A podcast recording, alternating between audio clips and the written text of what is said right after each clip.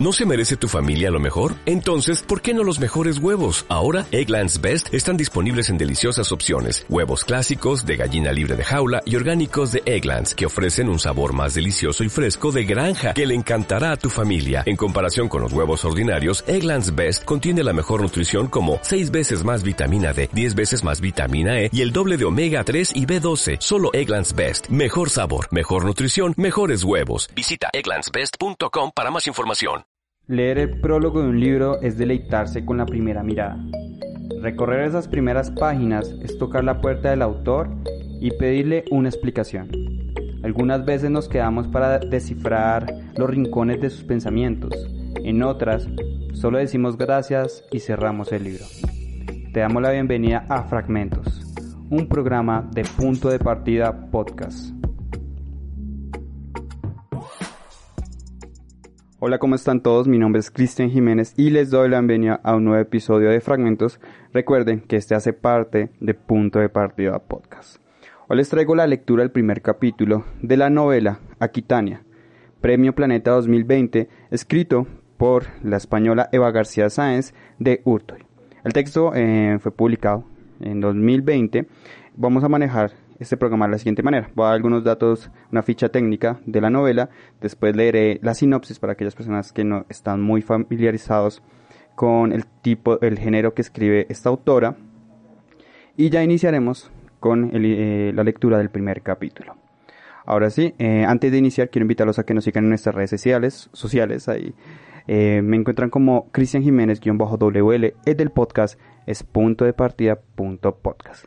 También están nuestros perfiles en Facebook y no olviden suscribirse al canal de YouTube. Nos encuentran como Proyecto Punto de Partida. Todos los programas del podcast también tienen una versión en video.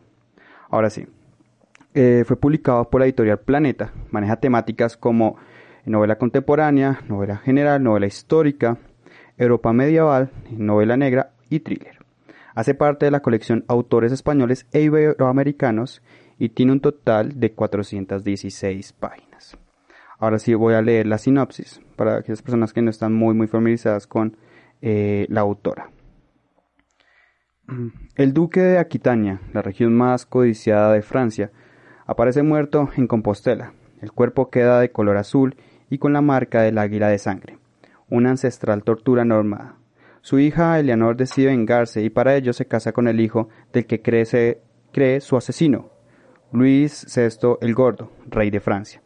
El propio rey muere durante la boda en idénticas circunstancias. Eleanor y Luis VII intentarán averiguar, junto con los gatos aquitanos, los épicos espías de los duques, quién quiere a los inexpertos reyes en el trono. Décadas antes de la muerte del duque de Aquitania, un niño sin nombre es abandonado en un bosque por sus cinco madres.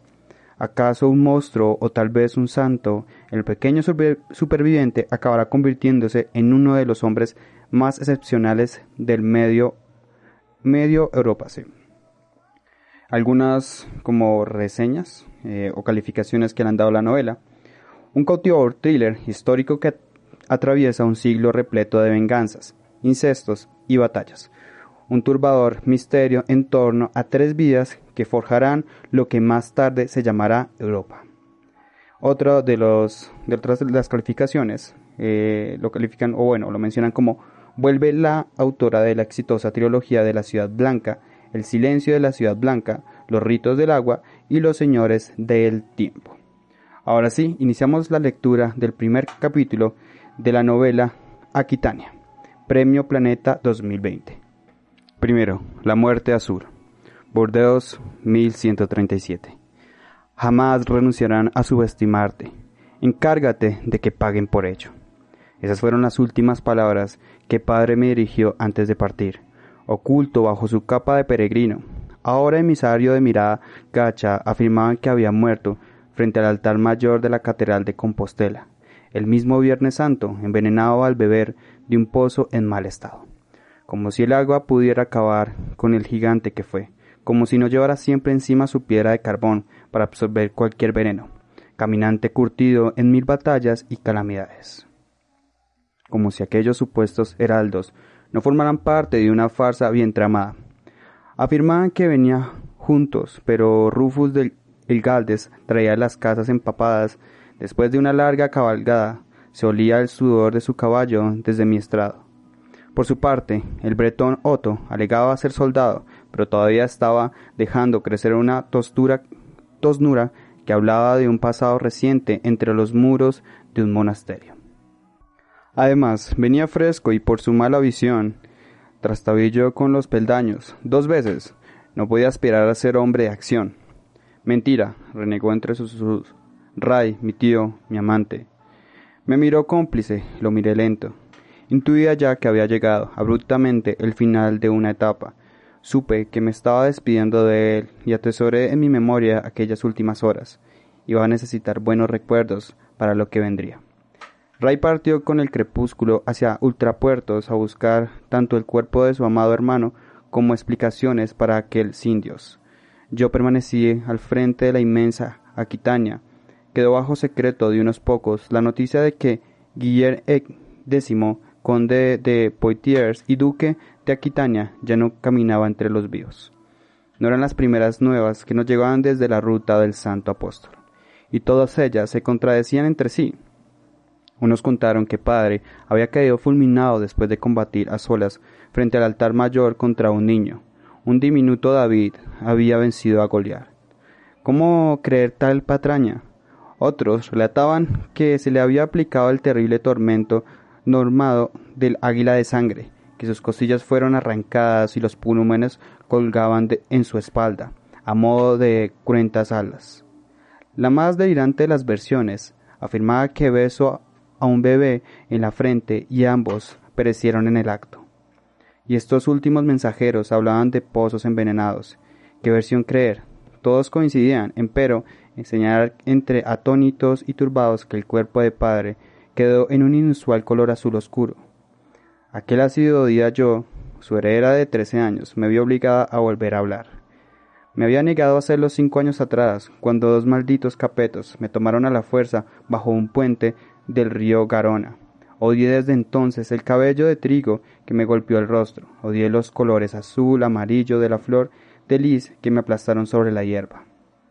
Solo Ray, mi inseparable Ray notó mi ausencia durante el cortejo fúnebre que volvía de la Catedral de San Andrés. Llegó tarde, mas nunca supo realmente lo tarde que fue para mí y mi cuerpo de niña. Negué los hechos, habría supuesto entregar a Quitania a los reyes de la brumosa isla de Francia. ¿Quieres que los mate? preguntó al descubrirnos, y por primera vez vi conmoción en los ojos azules de mi tío. Aturdida, puse en orden mi túnica, oculté la sangre que bajaba por, las, por mis piernas, ni siquiera él debía saberlo. Ok, respondí en nuestra lengua materna. Sí. Una palabra, dos letras, dos hombres, dos tajos para cada uno. Uno en la garganta, el que selló sus eternos silencios, otro se cernó sus hombrías, venganza por lo que nos arrebataría a mí y a mi primer amor. Con Ray las gestas nunca quedaban a medias. No era ese su signo, siempre se ocupaba su rúbrica era terminarlo todo. Era poitevino como yo, negro el cabello, ojos claros y rasgados, piel bronceada por el eterno sol aquitano. Alto fue mi abuelo, el terrible Guiguen, el trovador, putañero como pocos. Mi padre, ya lo he dicho, fue un celoso que asombraba comiendo por diez en cada banquete. De Raymond de Poitiers, su hermano, mi amor, decían que era el más hermoso de los príncipes de la tierra, afable y de conversación encantadora. Doy fe, y desde niños fuimos el uno para el otro, tío y sobrina, separados por nueve años, unidos por todo lo demás. Volvíamos de los funerales de madre y, el, y del pequeño Aigret, el que estaba destinado a ser el duque de Aquitania, y no fue por las pústulas que lo vencieron. El rey Gordon, Luis VI de Francia había enviado familiares a las exequias. Se disculpó con diplomáticas mentiras. Todos sabíamos que la disentería lo mantenía postrado en el lecho. Pero el monarca codiciaba la opulenta Aquitania, codiciaba nuestras viñas y nuestros molinos, los pastos y los animales que lo pastaban, codiciaba la alegría de nuestros trovadores y el colorido de nuestros vestidos, codiciaba la luminosa corte de Poitiers y nuestras espléndidas y nuestro espléndido palacio de Burdeos. Los adustos norteños con cierta inquina, llamaban a nuestra tierra el mediodía. Mi padre era su vasallo, pero era más rico, más poderoso, sus terrenos cinco veces mayores, su prestigio y sus hazañas lo habían convertido en un santo en vida, y toda aquella obra de heroísmo humillaba al rey. Me quiso suya. Desde el momento en que Aigret murió, me quiso suya. En varios de sus hermanos a la infame misión, dos de ellos me raptaron en un descuido de rey y pretendieron hacerse a la fuerza con Aquitania. Era costumbre estrupar a las herederas y obligarlas después al matrimonio para conseguir el dote. Madre me lo repitió desde la cuna. Si sucede, será tu culpa. Y no, no sucedió, no quedó en las crónicas. Solo yo supe lo que aconteció y decidí que no había ocurrido, así que nunca pasó. Damnatio memori, me ordenó el fantasma del abuelo. Bórralo de tu memoria. Olvida al enemigo del pasado, no pienses en él, no hables de él, no escribas de él, no vuelvas al lugar donde fuiste herida. Casi morí del dolor cuando me rasgaron por dentro. Aprendí bajo aquel sombrío puente que la carne de una niña ha de ceder porque la voluntad de un hombre empeñado en abrirla nunca lo hace. Fue un acto de guerra y el campo de batalla, cobardes, fue el cuerpo de una chiquilla. Primera lección de vida, busca otras armas. Ray y esas dos letras fueron mis armas. Los hermanos de Rey Capeto murieron sin poder enviar una misiva al gordo, con tanto que habían invadido mi carne, y con ello a Quitania. Siempre se lo negué a Rey. Él fingió creerme, cargó con los franceses y remó hasta un remanso del Garona que pocos conocíamos. El abuelo trajo de la cruzada unos peces monstruosos y desde entonces allí se criaron. Eran carnívoros. En aquella poza desaparecieron los capetos. Nunca hablamos de ello, padre nunca supo nada, bastante tuvo con el duelo. Nada mis damas, nada mis tías, la pequeña Aelid, mi hermana, mi otro yo, aún no tenía edad para las confidencias que más tarde vendrían. Me convertí en muda, todos lo echaron al luto mal llevado por la pérdida de mi madre y de mi hermano. Mis palabras mataban. Dejé de pronunciarlas, aunque siempre adoré las palabras, muda e invisible, el silencio tuvo sus ventajas. Para no echarlas de menos me refugié en la biblioteca del abuelo y de padre. Memoricé el manual de vida de los duques de Aquitania, una suerte de amalgama de consejos que mi linaje escribida desde que uno de mis antepasados fue nombrado señor de mi pueblo.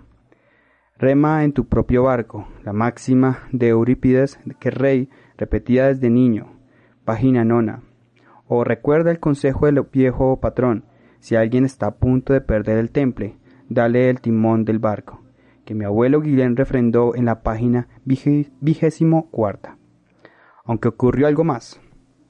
Padre decidió, ignorando el ofendido horror de sus vasallos, el infame Lusignan, Taillebourg y demás consejeros, que aquella niña muda sería en un futuro su señora.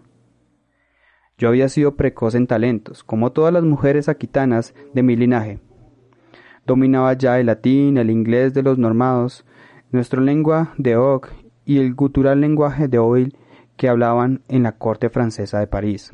Era la mejor cetrera de mi edad, gustaba de ir de caza, no de ciervos asustadizos, mejor los furiosos jabalíes, y a las siete artes y las siete artes del conocimiento no eran ningún arcano para mí. Gramática, aritmética, lógica. Firmé mi primer acta después del funeral de madre, con ocho años. Eso sí ha quedado en las crónicas y por una vez coincide con los hechos. Y algo más sucedió también cuando decidí callar, un prodigio, un prodigio que aprendí pronto a ocultar. A fuerza de cerrarlos la boca y observar a los vasallos de padre en los consejos, a las doncellas que correteaban por los pasillos de nuestro palacio en Burdeos, a los espías, los esquivos gatos aquitanos, ya hablaré más tarde de ellos, cuyas sombras tocaban en la puerta de la solitaria cámara de padre siempre poco antes del alba. Aprendí, digo, a enfocarme en los detalles nimios. Adquirí el don de la aguda observación. Poca cosa parece, y sin embargo, fue aquello lo que me hizo extraordinaria y me dio la corona que después porté. Vengo de las cocinas, mi señora. No era cierto. Venía a un lugar con barro lleno. El borde de su abrial hablaba más alto y más veraz que los embustes de mis, de mis damas. Os traigo un documento timbrado que demuestra que perdí la mano en batalla. Falso también.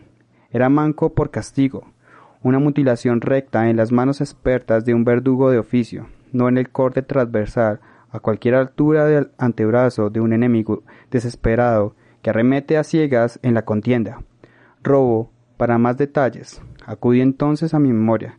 Yo lo llamaba mi biblioteca interior. Nunca supe el porqué del prodigio, pero me bastaba con leer una sola vez un texto para cerrar los ojos y poder recordar sus detalles como si estuviera un lienzo delante. Dentro de mi cabeza recorría los archivos del abuelo Guillaume y buscaba las villas donde cortaban la mano por tal delito. Bastaba escuchar el reto del falso relato y la cantidad de veces que nombraba el sur y los nombres de los señores Gastones, Pardiac, Armagnac, Fesensac, para saber que aquel prestigioso, pretencioso pilluelo no era vasallo de Godofredo el Bello, el ambicioso conde de Anjou, nuestro aliado del norte. No lo tenga cerca, padre, no es un normando como él, afirma. Garateaba yo entonces en la lengua de Oc sobre un pliego de manteníamos encima de la mesa cuando atendíamos a nuestros súbditos. Padre seguía su propio criterio, no el de una niña muda de ocho años, pero sus ojos fieros y amables me respondían con un brote de orgullo, y bajo la mesa apretaba mi mano. Qué mano de titán la de mi padre, rocosa de combates y de sujetar la espada con tanta nobleza como la pluma del águila con la que escribía sus trovas. Pero ahora estoy sola frente a los enemigos de Aquitania. Dicen que padre ha muerto y yo sé que el rey Capeto está detrás. Ray ha partido a Compostela, siguiendo la ruta del apóstol Santiago de Matamoros, y yo tengo que decidir si plegar a mi, a mi pueblo o dejar que desmiembren mis territorios para acabar así con el modo de vida de los aquitanos, o ser yo quien se mantenga al frente. Nadie sabe. Nadie sabe la promesa que me hice cinco años atrás, bajo la bajo el puente de Garona, cuando me guardé la rabia en un remoto rincón para rescatarla después, mientras me repetía las palabras del abuelo. Actúa como un león, ellos no lloran por sus presas, arremete como un águila, siempre desde arriba, ejecuta como un escorpión, su aguijón es selectivo y sólo inocula veneno al enemigo digno de su ataque. Cabeza de león, cuerpo de águila, cola de escorpión. La mantícora era la criatura favorita del abuelo, pero aquel día yo no había elegido, lo había hecho el rey gordo por mí, y me juré que nunca más sucedería, que a partir de entonces siempre decidiría yo qué hombre iba a tomarme. En la página 30 y 2 del manual de la vida de los duques de Alquitania, siempre había dejado escrito, una casa fuerte solo puede ser destruida desde adentro. Ninguna viga centenaria soporta la carcoma, el pequeño animal corrompe la madera ancestral y la convierte en polvo que se derrumba. Los reyes capetos llevaban 150 años en el trono de la isla de Francia. El barón Hugo Capeto fue elegido por sus padres cuando todos los descendientes de Carlomagno, otro gigante de voz aflautada, fueron descartados de su derecho a gobernar. Desde entonces hacía coronar en vida a sus herederos para asegurarse la continuidad de su linaje en el trono. Voy a acabar con los reyes de Francia, así lo he decidido, y también he resuelto a quién tomar como esposo, a quién usar y a quién traicionar.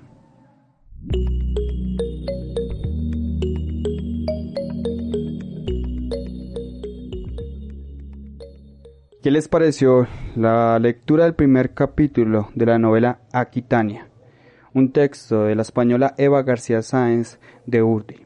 Premio Planeta 2020. Eh, personalmente me ha dejado muy intrigado. Creo que la autora sabe eh, cómo enganchar a sus lectores. Creo que son de esos textos que inicias y tienes que acabarlos sí o sí muy pronto. Bueno, ahora sí, antes de irme, quiero invitaros a que nos sigan en nuestras redes sociales. Me encuentran como Cristian Jiménez-WL, el del podcast es punto de partida podcast. Esto es en Instagram. También están nuestros perfiles en Facebook y no olviden suscribirse al canal de YouTube. Nos encuentran como Proyecto Punto de Partida. Todos los programas del podcast también están en video. Ahora sí, no siendo más, mi nombre es Cristian Jiménez.